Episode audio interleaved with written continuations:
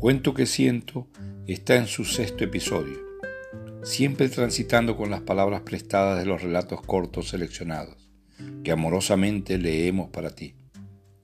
Y los seleccionamos porque sus actores han logrado dar vida al microrelato con calidad y temática diversa, que amurallan el nuevo género de distancias cortas, y también porque han sabido detenerse en la grandeza de la pequeñez del cuento breve.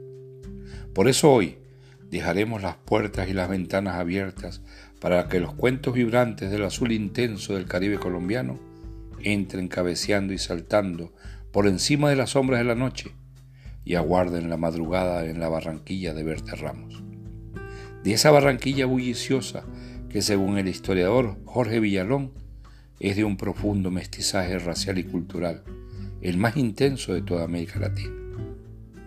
Desde allí emerge Berta Ramos, con su intuición como iluminación momentánea para su feliz encuentro con la brevedad, que alimenta con palabras pesadas, pues como ella misma dice, lo breve no puede ser liviano.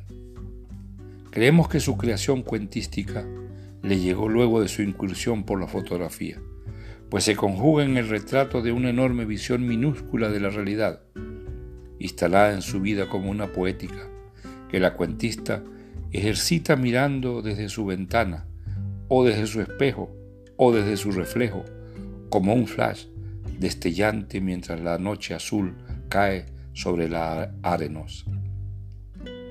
Berta Ramos, escritora barranquillera, lleva ya su merecido reconocimiento en el complejo campo de la narrativa breve.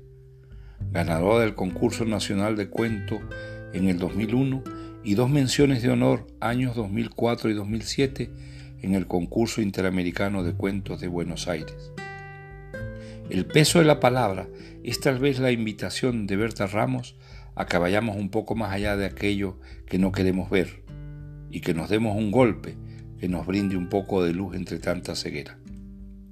De su libro Palabras Pesadas te invitamos a escuchar Hombre Macho, Envidia, Lenguaje, Hombre Macho y Mujer Hembra con cierta dificultad para entenderse y hermana mayor. Bienvenidos a Berta Ramos, o mejor, justo es decir, bienvenidos a los cuentos bacanos de la quillera Berta Ramos.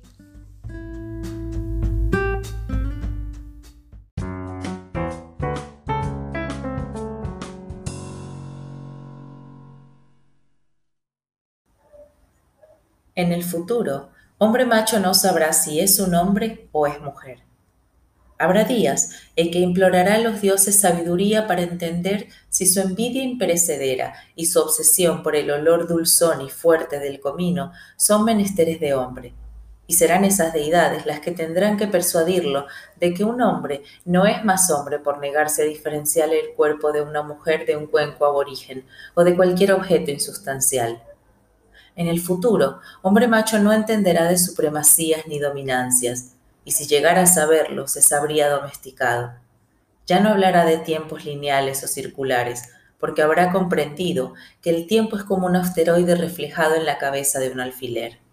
No sabrá si cuando ame cualquier cosa que no sea mujer, incluso a sí mismo, seguirá siendo nombrado hombre. Abrirá todas las puertas y ventanas de su casa para que de algún valle sagrado en África o en la India el viento traiga semillas que serán llamados hijos y que apellidará orgullosamente para vincularlos a su estirpe. En algún calendario de un sol ya moribundo, los dioses se negarán a decretar qué significa masculino, y él tendrá que descubrirlo como debió suceder desde el principio. Entonces se atribuirá una virilidad que nunca tuvo, y ocultará con insolencia las ternezas que lo comandan furtivamente. Aún así, en la incertidumbre lo sorprenderá la hidalguía de su carne irguiéndose porfiada de madrugada, aunque en el fondo sospechará que mil millones de erecciones no serán definitivas de su género. En el futuro, hombre macho no sabrá si es un hombre o una mujer. Acabará por sentarse en los bordillos a comerse las uñas y a espiar desesperadamente a mujer hembra.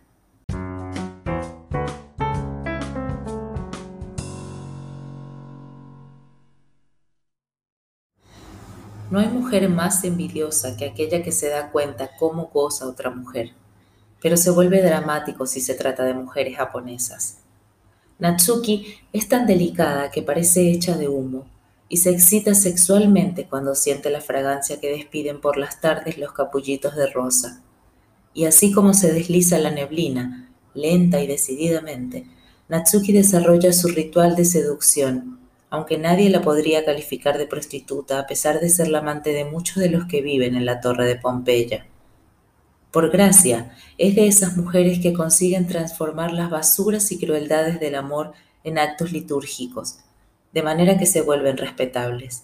Su madre, Yusuki Ami, la observa con sus ojitos afilados, y cada vez que florecen los rosales y Natsuki se perfuma y elabora corazones de origami que coloca en el estanque del jardín, su semblante de señora japonesa se destempla y comienza a trazarse líneas con su daga alrededor del ombligo. Pero se encierra en su cuarto y se descalza y zafa el nudo del peinado y se desnuda y se castiga y su cuerpo se libera lentamente como surgen los colores con el día.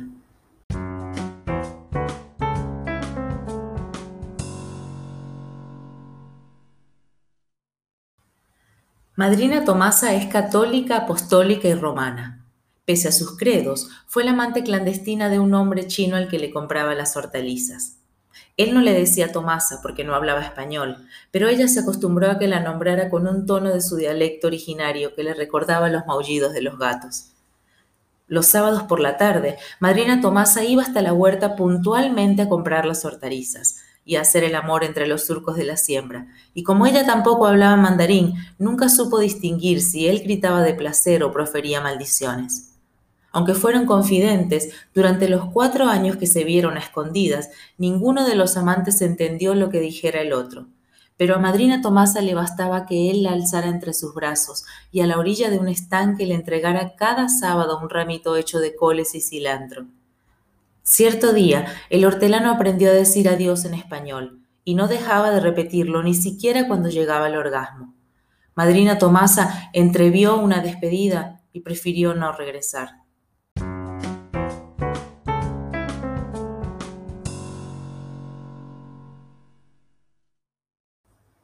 Un hombre y una mujer, famosos por ser un macho y una hembra, encajaban físicamente como las piezas de un broche. Los separaban las palabras. Hombre macho parecía hablar ucraniano y mujer hembra cantonés. Una vez, de esas pocas veces que demuestran que existe la voluntad, resolvieron confesarse lo que nunca habían podido. Hombre macho fue claro en que escogieran un sitio donde pudieran gritar sin que nadie le dijera esquizofrénico o maniático o cualquiera de esas cosas prejuiciosas. Mujer hembra estuvo de acuerdo porque intuyó que algún gritito atroz saldría también de su garganta. Por tal motivo, eligieron acampar en una planicie de arena volcánica que de día era una amenaza por lo extensa y silenciosa, pero de noche era una fiesta. La invadían los olores y los ruidos de un mar arcaico que allí existiera. Como si fuera para un paseo, hombre macho llevó una caña de pescar, señuelos de silicona coloreada, un libro de infantería y escondida entre sus hojas una foto de David Beckham surfeando sobre las olas de Hawái. Mujer hembra llevó pareos africanos, la baraja del tarot, tres docenas de condones, sonidos de la antigua Escandinavia y un reloj. La primera noche no fue fácil. Estuvieron alterados. Hombre macho nombraba hondo lo profundo, conjetural lo real. Por cuchillo señalaba una peineta, por decir recogimiento señalaba el corazón. Mujer hembra llamaba oscuro a lo confuso, invisible a lo intocable. Por decir blanco dijo negro varias veces, Quiso miel y dijo hiel. Llovió fuerte y ella lo llamó diluvio, él inclemencia. Después brillaron las estrellas y él dijo iluminación, ella infinito. Pero se fueron tranquilizando, y no porque hombre macho gritara desaforado, ni porque mujer hembra llorara como un corderito, sino porque en ese azar se pusieron a jugar. Él dijo toro, ella flor. Él dijo brazo, ella nave. Cabalgata, acosador, apopléjico, indignada, peregrino, maniatada, pusilánime, invasora, necesaria, panfletario, domadora, libertario. Y así, durante semanas tendidos sobre la arena de la planicie, agotaron sustantivos, adjetivos, pero sobre todo verbos. Finalmente, una mañana mujer hembra dijo amor y hombre macho se quedó callado.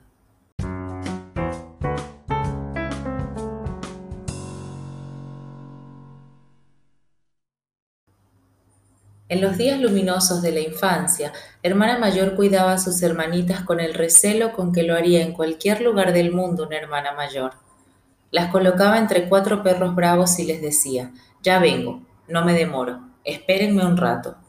Y ese rato podía ser de 24 horas si hermana mayor estaba serena, porque si tenía esa rabia que le revolvía las tripas, duraba 15 días sin volver, y a las hermanitas se les ampollaban las nalgas, y a los perros se les agotaba la saliva terrorífica, pero nadie se movía de su sitio. Peor aún era verla regresar y hacerse cargo de aquel desastre con la repugnancia con que lo haría en cualquier lugar del mundo una hermana mayor, y observarla utilizando el gancho de bajar mangos para mover a las hermanitas de un lado a otro, y aumentando la ración de agua de panela para que los perros volvieran a estar furiosos y salivosos.